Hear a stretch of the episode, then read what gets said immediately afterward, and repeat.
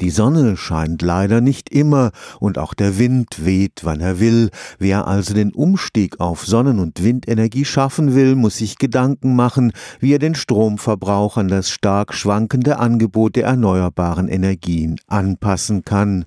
Ohne intelligente Stromnetze wird es keine Energiewende geben. Das ist die Aufgabe für eine ganz neue Forschungsdisziplin im Rahmen der Computerwissenschaften, die Energieinformatik Informatik wird die optimale Steuerung in den Stromnetzen der Zukunft organisieren. Wir werden umdenken müssen. Energie wird nicht zu jedem Zeitpunkt unbeschränkt zur Verfügung stehen, wenn der Strom einmal hauptsächlich aus Sonnen- oder Windenergie gewonnen wird.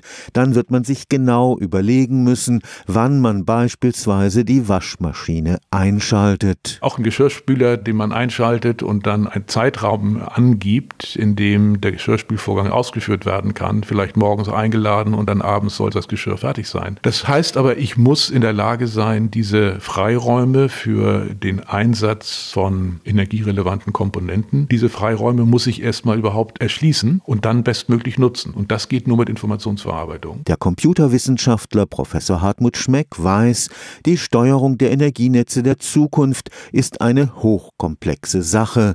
Parallel zu den Stromleitungen müssen deshalb in Datenleitungen jede Menge Informationen fließen. Diese Informationen über die aktuelle Situation im Netz, also die Verfügbarkeit von Energiequellen und die Anforderungen der Verbraucher Wann muss das Elektrofahrzeug geladen werden? Diese Informationen müssen dann zusammengebracht werden, um einen bestmöglichen Energiefahrplan zu erzeugen. Das heißt, Verbrauch und Erzeugung bestmöglich aufeinander abzustimmen. Die sogenannten Smart Grids, die intelligenten Stromnetze, müssen zusätzlich noch die Speicherung überschüssiger Energie steuern. Weil wir ohne Speicher nicht in der Lage sein werden, diesen zeitweiligen Überschuss oder das auch bestehende Defizit zu anderen Zeiten zukünftig auszugleichen. Und das sind eben nicht nur Lithium-Ionen-Batterien, die braucht man auch. Es sind aber eben auch Pumpspeicherkraftwerke, da geht es um die Wandlung von Strom in Gas oder Strom in Brennstoffe. Unterschiedlichste Technologien, die alle zusammenwirken werden, um diesen Ausgleich hinzubekommen. Und Energieinformatik muss dann sehen, dass das eben bestmöglich koordiniert wird und optimiert wird. Stefan Fuchs, Karlsruher Institut für Technologie.